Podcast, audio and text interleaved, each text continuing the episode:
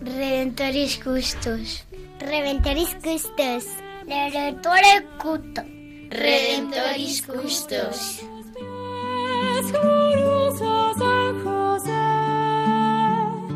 Escucha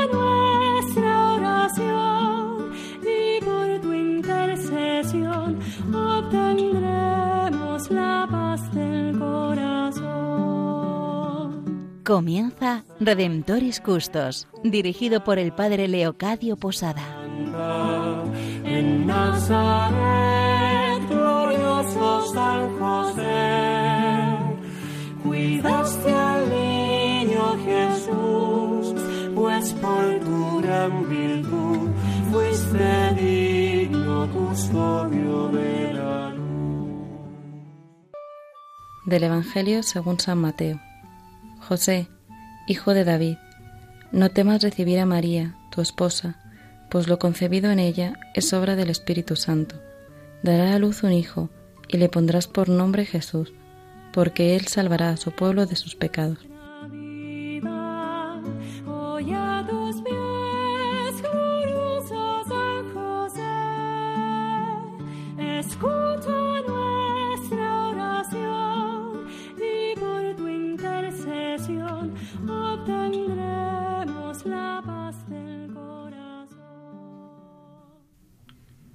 Nuevamente con vosotros, queridos radioyentes, nos encontramos en el programa Redentoris Custos, el custodio del Redentor.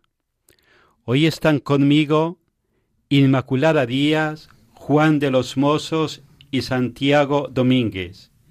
Ya conocidos por vosotros, hoy se incorpora al equipo Cristina Arredondo, que le vamos a pedir a ella misma que se nos presente y que salude a todos los radioyentes de Radio María. Cristina, adelante. Pues muchísimas gracias, Padre Leo, por invitarme a participar y a disfrutar conociendo y compartiendo acerca de un hombre muy sencillo al que Dios le comentó el cuidado de sus dos seres más queridos. Eh, lo primero que quiero hacer efectivamente es saludar a todos los que nos están escuchando o lo harán a través del podcast y, presentarme. Como has dicho, mi nombre es Cristina, soy esposa y madre por vocación, estoy casada con Vicente y somos padres de, de cuatro hijos y de uno en el cielo. Nuestro hijo mayor, Jaime, está casado con Patricia, la que a todos los efectos es otra hija, y están esperando ver la carita de su primera hija. Luego está Gabriel, Rodrigo y Blanca. Rodrigo, que está en su segundo año de seminario, pues mm, me gustaría aprovechar este momento para pedir a todos los radioyentes y a nosotros que recemos con insistencia y cariño por los eh, sacerdotes y por los seminaristas. Estoy seguro, Cristina, que en estos momentos te están escuchando Vicente, Jaime, Patricia, Gabriel, Rodrigo y Blanca, a los cuales les mandamos un fuerte abrazo y claro que asumimos la petición que nos haces de rezar por los seminaristas y por las vocaciones. Pues vamos a continuar nuestro programa eh, compartiendo y dando a conocer algunas de las respuestas que nos habéis mandado, queridos radioyentes, a nuestra pregunta, ¿quién dice la gente que es San José? Pues para esto nos van a compartir Idma y Juan. Hola, Padre.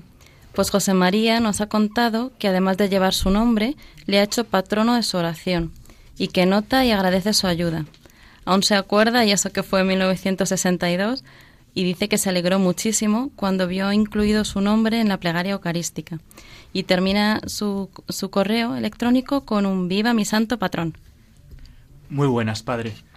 Pues Mónica nos ha contado que para ella San José es el santo al que un domingo por la tarde le escribió una carta pidiéndole un mejor empleo y al día siguiente la llamaron de otra oficina con unas condiciones laborales mejores.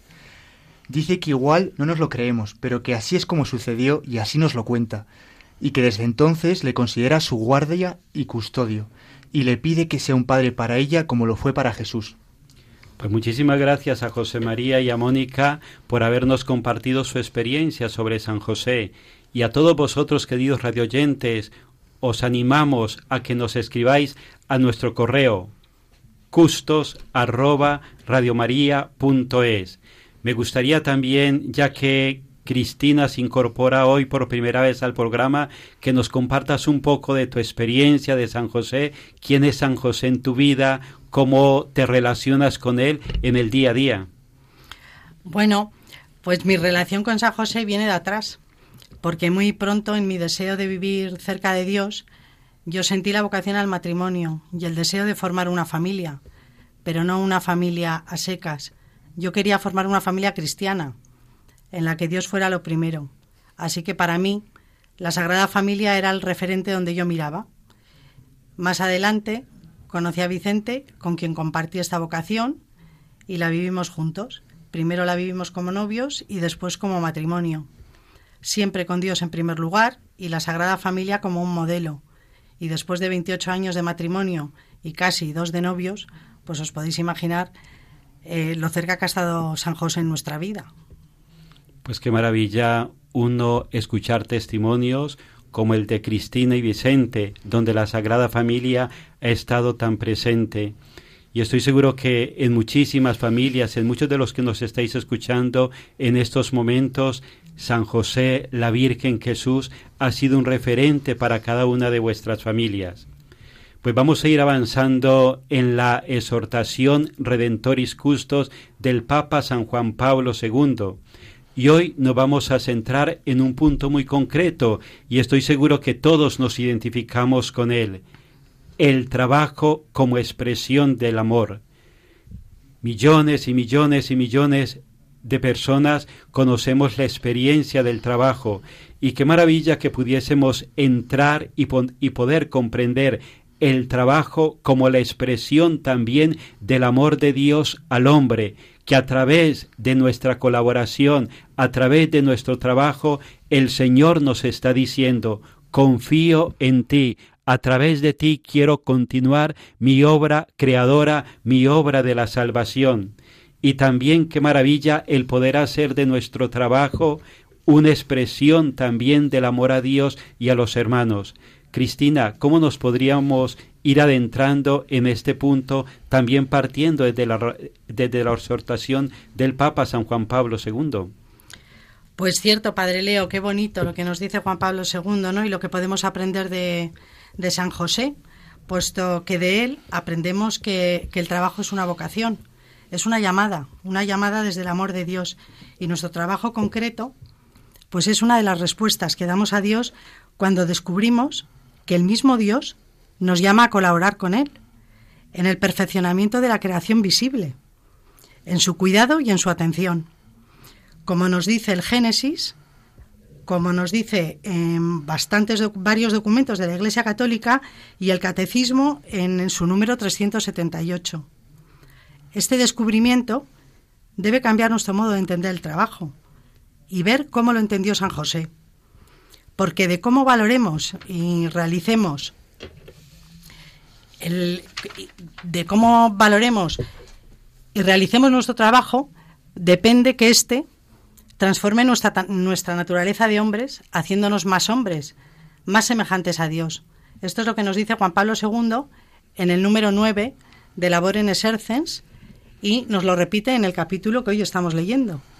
Sí, Cristina, San Juan Pablo II eh, fue un gran trabajador hasta de, anciano, hasta su ancianidad, y conoció también de joven el trabajo manual en una cantera y en la fábrica de Solvay durante casi cuatro años. Nos recuerda San Juan Pablo II que Jesús se encarnó para redimir al hombre, siendo un modelo para él mismo en todas las circunstancias de su vida, también en el trabajo. Aunque se dice hasta en la Biblia que el trabajo es un castigo divino, Jesús se hizo partícipe de él y lo aprendió precisamente, aprendió a trabajar de la mano de San José. De esta forma, eh, tal como dice San Juan Pablo II, el trabajo, especialmente el manual, tiene en el Evangelio un significado especial, y José acercó el trabajo humano al misterio de la redención. En el crecimiento humano de Jesús representó una parte muy importante la virtud de la laboriosidad, de la mano de San José. Al ser el trabajo un bien del hombre, que transforma la naturaleza y que hace al hombre, en cierto sentido, más hombre. Yo leyéndome este capítulo de la exhortación, me planteaba cómo trabajaría San José. San José es el hombre justo y, como hemos visto en, programas anteriores, el significado de esto es que es alguien muy próximo a Dios. La forma de estar próximo a Dios es haciendo oración, por lo que yo pensaba que seguro que José hacía oración en el trabajo.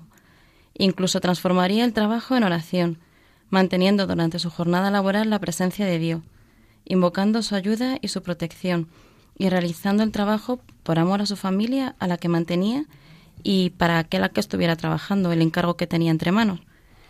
Esta reflexión me llevaba a pensar lo lejos que estoy de este ejemplo de San José, la de veces que dejo a Dios fuera de la oficina, con tanto lío, estoy tan ocupada, tanto estrés, que muchas veces Dios se queda en la puerta y no me acuerdo de él. Qué distinto sería si imitase el ejemplo de San José. El trabajo dejaría de ser un agobio, el castigo divino que decía Santi, y sería expresión de amor. Pues vamos a pedirle a San José en un momento de oración y de reflexión, escuchando una canción, Vamos a encomendarle a Él y a pedirle por tantos miles y miles de trabajadores para que todos podamos encontrar en el trabajo esta expresión de amor a Dios y a los hermanos. Y a la vez vamos a pedir por tantos millones de hermanos nuestros que les gustaría tener un trabajo. A San José le encomendamos la necesidad de todos aquellos que están sin trabajo y que viven con la ilusión de poder hacer también de su vida desde el trabajo una expresión de amor.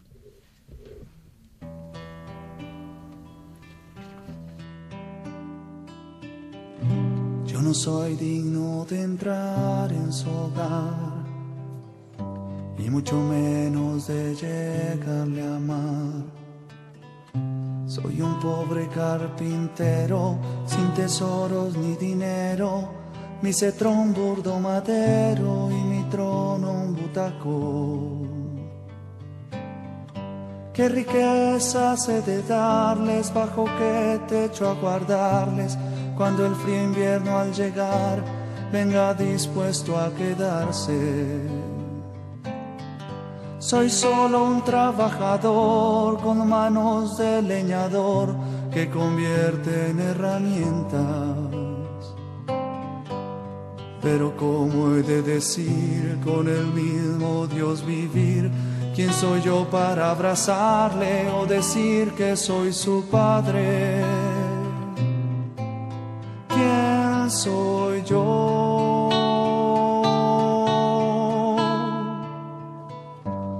No me ha llamado el Señor por tener fama o dinero, me ha escogido aunque soy solo un simple carpintero.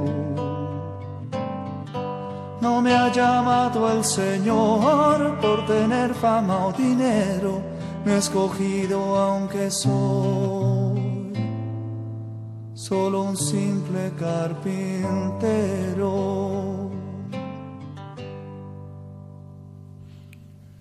Continuamos reflexionando sobre el trabajo como expresión de amor en San Juan Pablo II desde su exhortación Redentoris Custos. Están aquí en el programa Inmaculada Díaz, Juan de los Mozos, Santiago Domínguez y Cristina Arredondo, quien les habla el Padre Leocadio Posada. Pues continuamos desde aquí haciendo esta reflexión y le vamos a pedir a Cristina que nos introduzca un poco en cómo ve ella que San José hacía de su trabajo una expresión de amor a Jesús, a María y a la humanidad. Pues sí, eh, esta, esta, fue la misión de, San José, o una por lo menos de las más interesantes, ¿no? Eh, darle un valor al trabajo. San José enseñaba su oficio a Jesús, que era Dios y era hombre. Y con esto nos enseña una doble significación del trabajo. Por un lado, con su trabajo sencillo, cumple la misión que Dios le encomienda, el cuidado y sostenimiento de María y de Jesús, y como padre, enseñar a Jesús un oficio y educarle, pues bajo su cuidado, que fue la mayor parte de su vida, Jesús crecía en edad, en sabiduría y en gracia. Y a mí aquí me encanta descubrir la importancia que Dios da a la vida cotidiana, a la vida sencilla, a la vida de trabajo, de hogar, de convivencia con los vecinos, con las personas con las que nos cruzamos cada día. Y por otro lado, cumplir esta misión le permitía estar continuamente en presencia de Dios. San José nos enseña que el trabajo cristiano mira al cielo y mira a la tierra. Y con esta doble mirada, los cristianos podemos convertir nuestro trabajo en modo de alabar, glorificar a Dios en sus obras, en silencio, como lo hizo San José, cumpliendo al mismo tiempo la misión que, que Dios nos encomiende, porque todos tenemos una y la descubrimos con nuestra vocación. San José nos enseña que cumpliendo su vocación, cumpliendo esta misión, a despojar el trabajo de una visión utilitarista y materialista que le damos muchas veces viéndolo exclusivamente como un medio de ganar dinero o de proyecto personal o como una carga, visión en la que es tan fácil caer cuando apartamos a Dios y abre nuestra mirada más allá. Nos enseña a encontrar en nuestro trabajo el servicio a los demás en caridad. Y entendemos una de las lecciones más bonitas de San José. Dios de nuestro trabajo no quiere nuestra ambición. Quiere que lo aceptemos con sencillez y lo realicemos desde Él, con amor, con, con perfección. Nos enseña que no hay trabajos superiores e inferiores, solamente hay trabajos diferentes que deberemos realizar pues, en función de nuestro estado de vida, de nuestros dones, e incluso desde situaciones muy concretas, pero que todos los trabajos son necesarios. Igualmente, pues San José nos enseña que muchísimos trabajos que, que consideramos inútiles, que consideramos grises, monótonos, poco agradecidos y, e incluso muy poco valorados por las sociedades en las que vivimos, eh, a los ojos de Dios son los más agradables, porque están hechos con mucho amor, con mucho esmero, con mucha dedicación, con perfección, y contribuyen a, dignificar a todas las personas, ¿no? Eh, lo, que, lo que indudablemente coopera con una convivencia feliz, ¿no? Entonces, San José, que es tan callado, tan sencillo, tan poco relevante en la sociedad de su tiempo, ¿no? Fue el primer trabajador cristiano. Renueva profundamente el valor y el significado del trabajo. Jo, Cristina, esto que, me, esto que comentas me hace recordar una anécdota, algo que me dijo un amigo este verano. Se llamaba Fede y era argentino. El tipo no paraba ni un minuto, todo el día trabajando. Lo gracioso, lo llamativo, es que se le veía feliz, tremendamente feliz, agotado pero feliz, y contrastaba mucho con el resto de gente de la oficina. Y un día le pregunté, ¿Y vos, Federico, por qué andás tan contento todo el día? Decime el secreto, por favor. Me dijo, Mira, Juancito, yo el trabajo lo vivo con un, como un servicio, un acto de amor, donde Cristo está presente. Cristo está a mi lado y yo le ofrezco el trabajo. Escuché esto y me quedé perplejo y le contesté, vale, muy bien, Fede, pero cuando en algún momento tienes dificultades, cuando ves que no das más de sí, ¿no te entran ganas de acabar con todo? Y me acuerdo que me dijo, todo lo ofrezco para su gloria, momentos mejores y peores. En los momentos difíciles es cuando abrazo la cruz y crezco en amistad con Cristo, porque sé que el trabajo es un medio muy concreto que Dios me ha puesto para que sea santo, y no hay nadie más feliz que el santo. Pues muchísimas gracias por todo esto que nos habéis compartido. Gracias porque realmente nos animáis a introducirnos en la escuela de San José desde él aprender en ese trabajo sencillo, cotidiano, normal, a vivir expresando nuestro amor a Dios y a los hermanos. Pues desde aquí vamos a ir concluyendo nuestro programa. También os invitamos, queridos radioyentes, a que cada uno de nosotros nos podamos preguntar ¿cómo vivo yo el trabajo? ¿Es algo que me quema, me aburre, algo que rechazo? ¿O el trabajo para mí como San José es expresión de amor? Nos podéis escribir vuestras respuestas a custos@radiomaria.es. Pues vamos a terminar encomendando a todos los trabajadores del mundo a San José. Lo hacemos escuchando las letanías de intercesión de parte de los niños y la oración de San Juan 23 que nos hará Santiago Domínguez. Sostén de las familias. Ruega por nosotros. Consuelo de los desgraciados. Ruega por nosotros. José Justísimo. Ruega por nosotros. Jefe de la Sagrada Familia. Ruega por nosotros.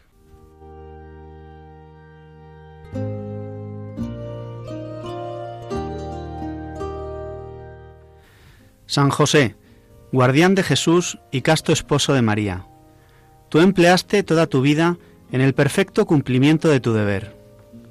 Tú mantuviste a la Sagrada Familia de Nazaret con el trabajo de tus manos. Protege bondadosamente a los que se vuelven confiadamente a ti. Tú conoces sus aspiraciones y sus esperanzas. Ellos se dirigen a ti porque saben que tú los comprendes y proteges. Tú también supiste de pruebas, cansancio y trabajo, pero aún dentro de las preocupaciones materiales de la vida, tu alma estaba llena de profunda paz y cantó llena de verdadera alegría debido al íntimo trato que tuviste con el Hijo de Dios que te fue confiado, junto a María, su tierna madre. Amén.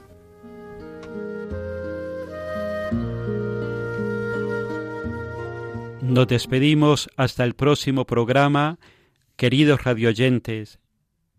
Hemos estado con vosotros Cristina Arredondo, Inmaculada Díaz, Juan de los Mozos y Santiago Domínguez, quien les habla el Padre Leocadio Posada.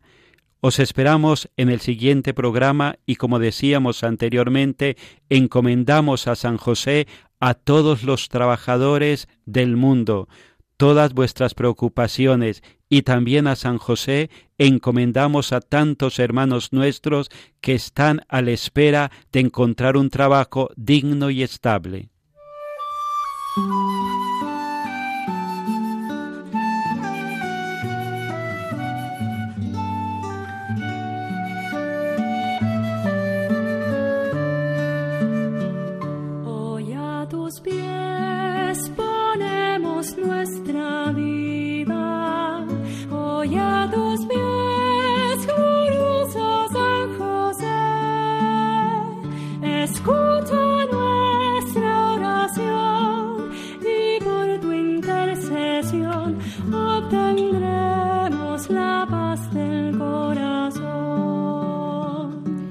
Finaliza en Radio María Redemptoris Custos con el Padre Leocadio Posada.